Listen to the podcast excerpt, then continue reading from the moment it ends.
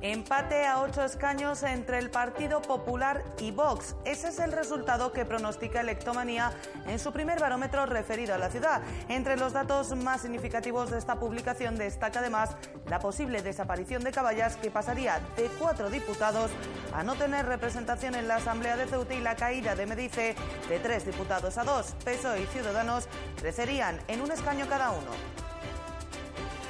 Gran Vía, Jáudenes y Paseo de las Palmeras han estado sin luz durante el primer tramo de la mañana, lo que ha obligado a varios negocios e instituciones a retrasar casi una hora su apertura al público. En motivo, sin confirmación oficial, parece ser un cable que se vio afectado por la obra de la Gran Vía en la calle Jáudenes, frente a la Plaza San Daniel, donde se pudo ver a los operarios de la empresa de alumbrado trabajando durante un apagón que comenzó a las nueve y cuarto y acabó en torno a las 10 de la mañana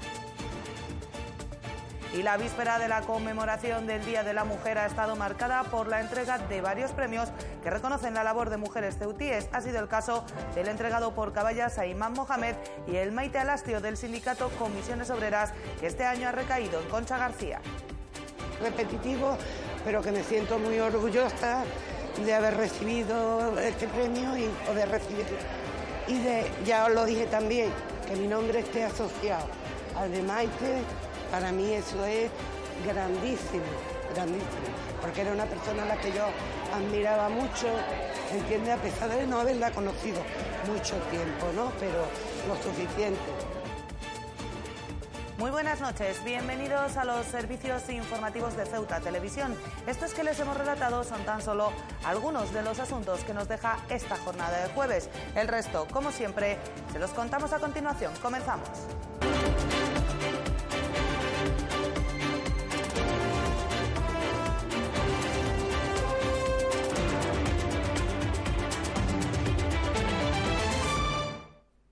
Es sin duda nuestro primer asunto del día. Tal y como ha publicado Electomanía, Vox y el Partido Popular estarían en una situación de empate técnico con ocho escaños cada uno si las elecciones se celebraran hoy. La aparición del partido que preside Santiago Abascal crearía un auténtico terremoto político en nuestra ciudad, entrando en la Asamblea como partido más votado junto con la formación de Juan Vivas, que perdería cinco escaños.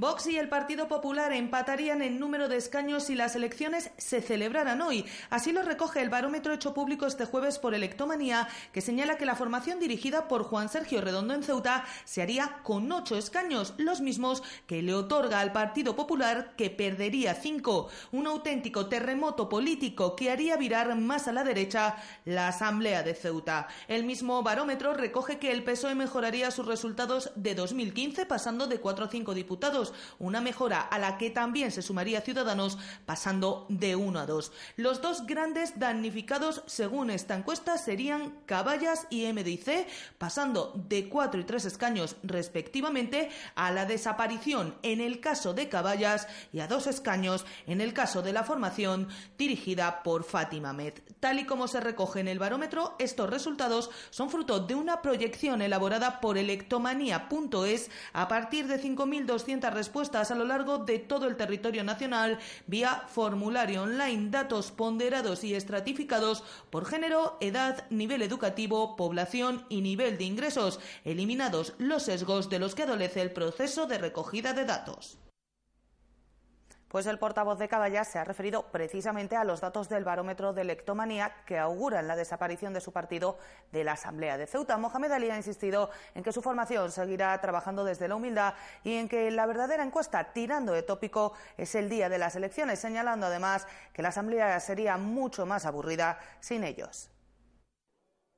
El portavoz de Caballas ha bromeado este jueves sobre los datos del barómetro de lectomanía que señalan que su formación podría desaparecer de la Asamblea, señalando que esta sería mucho más aburrida. Yo creo que si se cumple lo que dice Electomanía os vais a aburrir mucho en los plenos, ¿no?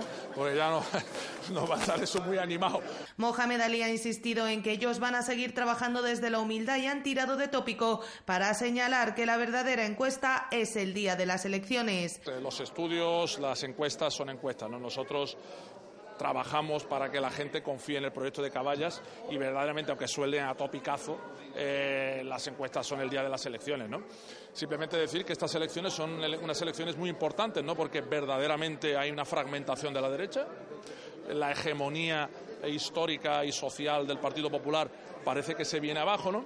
Y lo que tiene que hacer, sobre todo una fuerza progresista como Caballas, es, si no se puede aunar esfuerzos desde la unidad, pues por lo menos intentar transmitir a la gente que se puede gobernar de otra manera, teniendo en cuenta que ahora se abre un espectro político nuevo. El portavoz de Caballas se ha referido además a ese empate técnico que vaticina el barómetro entre PP y Vox y ha subrayado que la realidad de Ceuta necesita una política de altura de miras muy alejada bajo su punto de vista de lo que ofrecen estas formaciones. Hay determinados discursos que no, que no, que no transmiten, no solamente no transmiten confianza, sino que invitan a la preocupación. ¿no? Yo creo que en Ceuta, por su composición eh, sociológica, por su ubicación geográfica, lo que se requiere son alturas de mira y lo que se requiere es responsabilidad. Y no dejamos los próximos comicios porque el PSOE de Ceuta propondrá como candidata a la lista de las elecciones europeas a María del Carmen Eras Juste. Así ha informado el partido después del encuentro mantenido por su Comisión Ejecutiva Regional durante la tarde del miércoles. Tal y como han informado desde el partido, esta propuesta inicial tendrá que ser refrendada tanto por el Comité Regional como por el Comité Federal del partido, así como por la Comisión de Listas Federal. Tal y como saben, las elecciones europeas se celebrarán a la vez que las autonómicas el próximo 26 de mayo.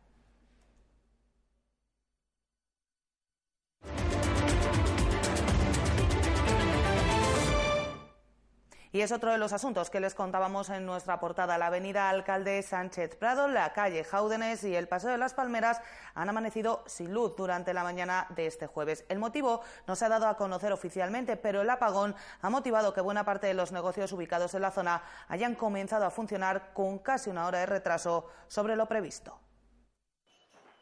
Gran Vía, Paseo de las Palmeras y Jaúdenes han amanecido en la mañana de este jueves sin luz. A las nueve y cuarto, las céntricas calles se quedaban a oscuras por un apagón cuyas causas aún se desconocen. La normalidad en el suministro eléctrico se restablecía en torno a las diez de la mañana. A la espera de que se conozcan definitivamente las causas, se apunta que algún cable frente a la plaza de San Daniel, donde se vieron trabajando operarios de la empresa de alumbrado, haya sufrido algún daño en la obra de remodelación de ambas calles. Lo que sí es seguro es que la práctica totalidad de los negocios ubicados en la zona, como cafeterías, bancos, diversas oficinas o comercios, han tenido que comenzar su actividad con 45 minutos de retraso. El apagón tampoco ha pasado desapercibido en la primera institución municipal, puesto que la asamblea se quedaba igualmente a oscuras. Minutos después, en redes sociales, algunos usuarios se lamentaban de haber tenido que posponer gestiones principalmente de tipo bancario, hay tres entidades en la zona, para mejor ocasión por el retraso acumulado con motivo del apagón. Lo que no hay que lamentar son sustos personales. A pesar de ser una hora de bastante movimiento de gente, los bomberos confirman que no han tenido que intervenir para sacar a nadie de garajes o ascensores. Y cambiamos de asunto porque Ceuta, Melilla, Terrassa, Madrid y Ripoll son los cinco focos principales de radicalización de yihadistas, según la última entrega del estudio sobre yihadismo global en España del Real Instituto Elcano. El mismo estudio que sitúa a la ciudad en primer lugar subraya que este tipo de terrorismo no está protagonizado por inmigrantes musulmanes, sino por sus descendientes ya nacidos o crecidos en España.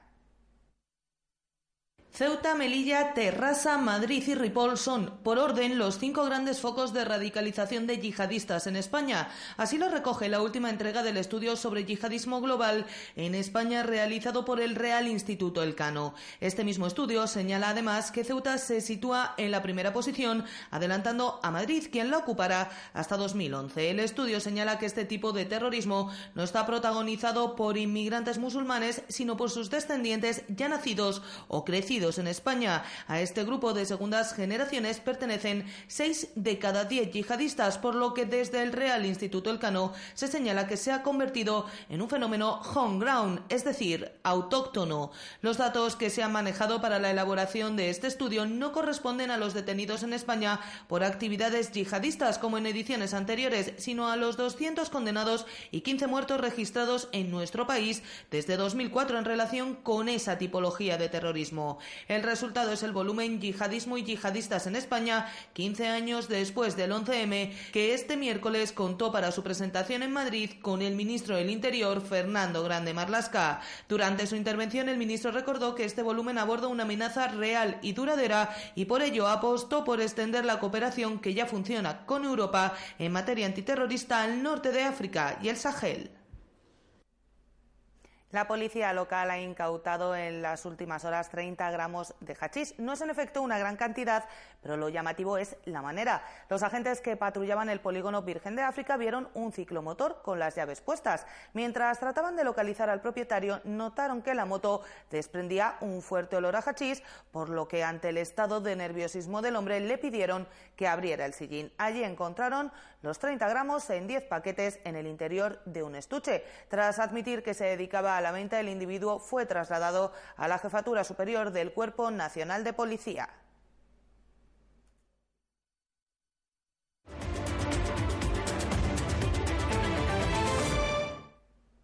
Una de las actividades de las horas previas al Día Internacional de la Mujer ha sido un concierto en el campus universitario.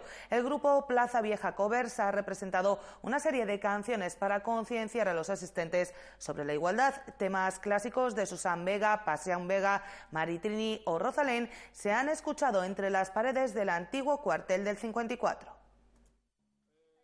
Ninguno de los estudiantes había nacido cuando Susan Vega contaba la historia del niño de la segunda planta que sufría maltrato familiar y muchos posiblemente tampoco lo hubieran hecho cuando Pasión Vega puso voz a la letra de Antonio Martínez Ares en la que María lo dejaba todo para beberse las calles.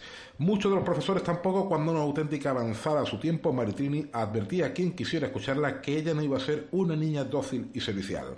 Pero la comunidad educativa del campus universitario ha podido en la mañana de este jueves acercarse a historias como estas y otras más de este tiempo y momentos como las de María Rosalén para calentar con música antes de la cita del 8 de marzo ha sido en pleno centro del antiguo cuartel del 54, el grupo actuante Plaza Vieja Covers, con la voz de Ana Torres Valente. Hacer temas contra la violencia de género, vamos a hacer eh, temas con la paz, eh, temas de relaciones de pareja eh, que llevan siempre a un buen camino, temas enfocados a la mujer.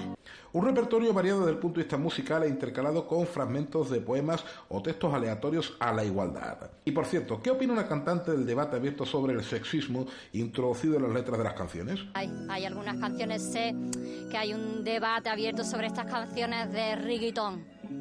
Por ejemplo, esas canciones de reggaetón hay muchas, dale, que dale, que dale, y muchas pues tienen una letra un poquito que, que no, para mi gusto, a mí no me gusta la letra. El acto ha sido organizado por la Facultad de Educación y Mujeres Progresistas. El Salón de Actos del edificio sindical ha acogido en la tarde de este jueves la entrega del premio Maite Alastio en su decimotercera edición. La ganadora, Concha García Garrido, se ha mostrado emocionada por el hecho de recibir el premio y porque su nombre quede vinculado al de Maite Alastio. La galardonada ha explicado que este premio, más que incentivarla a seguir en la lucha, debe servir de ejemplo para las nuevas generaciones. Repetitivo, pero que me siento muy orgullosa de haber recibido este premio y, o de recibirlo. Y de, ya os lo dije también, que mi nombre esté asociado al de Maite, para mí eso es grandísimo, grandísimo, porque era una persona a la que yo admiraba mucho, entiende, a pesar de no haberla conocido mucho tiempo, ¿no? Pero lo suficiente. La galardonada ha explicado que este premio, más que incentivarla a seguir en la lucha, debe servir de ejemplo para las nuevas generaciones. Yo creo que va a servir más para los que vienen, porque a mí me queda muy poca vida laboral. Yo ahora mismo estoy de baja y ya estoy en manos de tesorería, porque estoy, me dio un infarto, entonces no sé si volveré. Ojalá y pudiera, ojalá me dieran el alta y pudiera volver a reincorporarme y terminar los años que me quedan de, vida laboral. Ojalá, porque realmente se necesita y sobre todo para poder arrastrar a la gente joven. Por último, tras algunos problemas de salud, afirma que si puedo estaré en la manifestación de este viernes. Si, el, si mi salud no lo impide, es que yo no me puedo comprometer con nada. Porque ayer cuando terminamos, directa a la cama. Directa. O sea, yo si estoy bien, como estoy ahora mismo, seguro. Al acto asistieron varias compañeras de profesión de la premiada, así como la plana mayor del sindicato Comisiones Obreras. Imam Mohamed, por su parte, ha recibido en la tarde de este jueves el premio otorgado por Caballas en el marco del quinto memorial Yamila Sedati, un premio que ha confesado que le generó primero sorpresa y luego una gran alegría. Matrona de profesión, Mohamed se ha comprometido a seguir luchando a lo largo de toda su vida por la salud sexual y reproductiva de las mujeres. Con el Salón de Actos de la Federación de Fútbol repleto, Caballas ha conmemorado este jueves el Día de la Mujer con la quinta edición del Memorial Yamila Sedati, una cita en la que las mujeres han tomado la voz en una mesa redonda y en la que además se ha reconocido la labor de Imán Mohamed, que ha reconocido que el premio le causó primero sorpresa y luego una gran alegría. Bueno, con sorpresa, lo cierto no me lo esperaba, eh, porque realmente no me supone ningún esfuerzo realizar mi labor y, sale, no sale solo, me sale con alegría y no me esperaba para nada este reconocimiento, así que con mucha sorpresa y con mucha alegría. La joven matrona ha asegurado que se trata de un reto que la incentiva a seguir trabajando día a día y ha mostrado su compromiso para seguir trabajando durante toda su vida por la salud sexual y reproductiva de las mujeres. De hecho es un reto y es, vamos, eh, me comprometo desde ya y bueno, ya estaba comprometida con ello, pero me comprometo a seguir esforzándome, formándome y dando lo mejor de mí para la atención de las mujeres, tanto gestantes como las mujeres a lo largo de toda su vida sexual y reproductiva. Finalmente, Mohamed ha lanzado un mensaje para todas las mujeres, el de que hay que seguir peleando para alcanzar la igualdad efectiva, porque ha destacado, pese a los avances, sigue costando mucho más que las mujeres alcancen el mismo lugar que los hombres. Eh, eh, nos queda mucho por hacer, realmente la igualdad está por conseguir y, está en nuestras manos luchar por ello. La mujer que quiere algo debe luchar por ello, porque en nuestra posición es un poquito más complicado llegar a ello y, y alcanzarlo.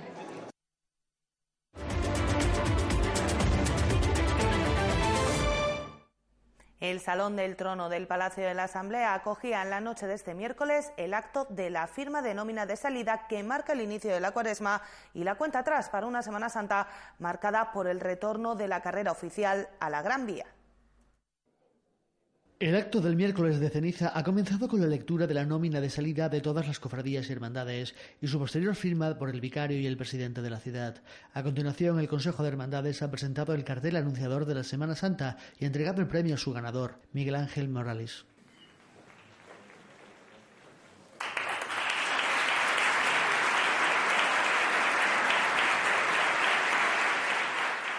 Además, ha entregado la distinción Juventud Cofrade Ejemplar, que en esta primera edición ha recaído en el Grupo Joven del Rocío. Desde hace ya muchos muchos años, este grupo de jóvenes eh, ha estado entregando su tiempo, su esfuerzo y su cariño en favor de los más necesitados y, sobre todo, de los niños más necesitados.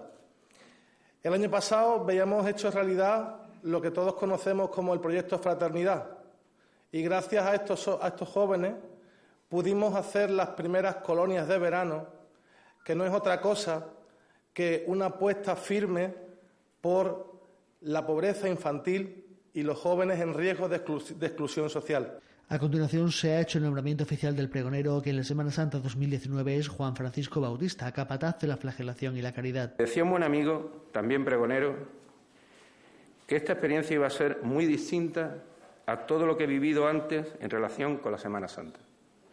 Y desde luego tengo que darle la razón a mi amigo Eusebio. Es muy bonito escribir sobre lo que más te gusta, expresar tus sentimientos cofrades e intentar que les llegue y guste a todas aquellas personas que vayan a escucharlo, bien acercándose el próximo día 7 de abril hasta el auditorio del Rebellín, bien por televisión o leyéndolo. Durante su intervención, la presidenta del Consejo de Hermandades ha agradecido el esfuerzo a todos los participantes y a los que la han acompañado en su presidencia, que concluye en septiembre después de cuatro años. Gracias primeramente a, las personas que me han acompañado y que me seguirán acompañando hasta septiembre en la mesa del Consejo. Ellos han hecho que el camino sea fácil, porque la empatía, el respeto, el cariño que existen entre nosotros ha hecho, como acabo de decir, que el trabajo sea más fácil a pesar de las dificultades que hay en todo y en todos los ámbitos de la vida. Gracias también a todos los hermanos y hermanas mayores que, que, han formado parte en estos años del Pleno del Consejo y que actualmente forman parte. Gracias a todas las personas, sería imposible nombrarlas a todas, a todas las personas, organismos e instituciones que que nos han ayudado en estos años y que seguirán ayudando, estoy segura, muchos años más. y gracias a mi familia, por supuesto. Sin ellos yo no podría estar aquí. El presidente Vivas ha recordado el orgullo que sienten los tautíes por su Semana Santa, repasando los valores que ejemplifica. Una fiesta eh, de muchísima trascendencia, porque es difícil encontrar otra celebración que sea capaz de aunar en una misma celebración eh, tradición, arte, cultura, sentimientos, fe religiosidad popular. Trascendental e importantísima. Y además una festividad, una celebración que a los ceutíes nos hace sentirnos orgullosos. Nos sentimos orgullosos de nuestra Semana Santa. Presumimos de nuestra Semana Santa cuando estamos fuera de Ceuta. Y percibimos con enorme satisfacción cómo los que vienen por primera vez y la conocen admiran a nuestra Semana Santa. Finalmente, el acto ha concluido con las palabras del vicario para trasladarse a la antesala del salón de actos, donde se ha ofrecido un aperitivo de vino y torrijas. Entre tanto, la Casa de la Juventud ha celebrado en la tarde de este jueves una actividad muy especial de cara al carnaval. Se trataba de que cada uno de los participantes, individuales, colectivos o por parejas, eligiera una máscara y fuera representando el papel asignado. Una iniciativa que ha gustado mucho a los participantes. Como en aquellos juegos en los que hay que representar una película, definir a un personaje, pero con máscara en vez de gestos. Eso es el objetivo de la gran mascarada que ha organizado la Casa de la Juventud en la tarde de este jueves en sus instalaciones de Plaza Rafael Gibert, tal y como explicaba la técnico del área Eva Rodríguez. Bueno, pues vamos a tener tres modalidades, eh, individual, por pareja y grupo. Individual y por pareja deberán mm, coger algo del baúl que sea significativo y no significativo sobre diferentes películas que son conocidas para los jóvenes. Aún así hemos tenido en cuenta que si no, le explicamos un poquito de qué va. Y aquel que coincida tanto en lo significativo como en lo que no, pues será el ganador. Y después también tenemos la actividad que va a ser por grupo, que tendrán que pintar bajo un tema que ellos escojan las máscaras. Rodríguez señalaba que hay varios premios de diferente cuantía, todos canjeables por el material escolar que quisiera cada alumno. Pues los premios para individual, un vale de material que ellos pueden escoger, eh, tipo escolar, pero que puede ser lo que ellos quieran, de 50 euros y el segundo de 30 para individual. En el de pareja, el primer premio 60, el segundo 40 y el de grupo, el primero 80 y el segundo 50 y después un regalo por, a todos los que participen. Las máscaras celosamente guardadas en un baúl, las películas adaptadas a los tiempos que corren y algo que va de generación en generación, ver qué hay, qué se representa tras la máscara.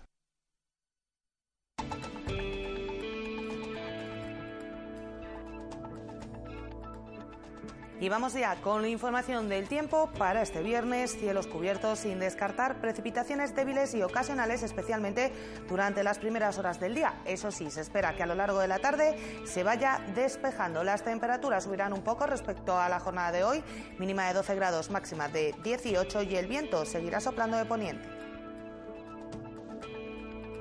Y el número premiado en el sorteo de la Cruz Roja de hoy ha sido el 43043. Los mayores de Ceuta han vivido este jueves su fiesta de carnaval en un acto organizado en el Parador La Muralla por la Consejería de Asuntos Sociales de la Ciudad Autónoma en el marco del programa de envejecimiento activo. Durante toda la tarde, los mayores de Ceuta han demostrado que ser joven es una cuestión de espíritu, disfrutando de su merienda, de sus bailes y de sus disfraces y poniendo sobre la mesa una vez más que el carnaval no tiene edad. Con ellos nos despedimos por hoy, no sin antes recordarles que pueden seguir toda la actualidad de la ciudad en nuestros perfiles en las redes sociales, Facebook y Twitter, en nuestros podcasts y, como no, aquí en www.ceutatv.com. Hasta mañana. Adiós.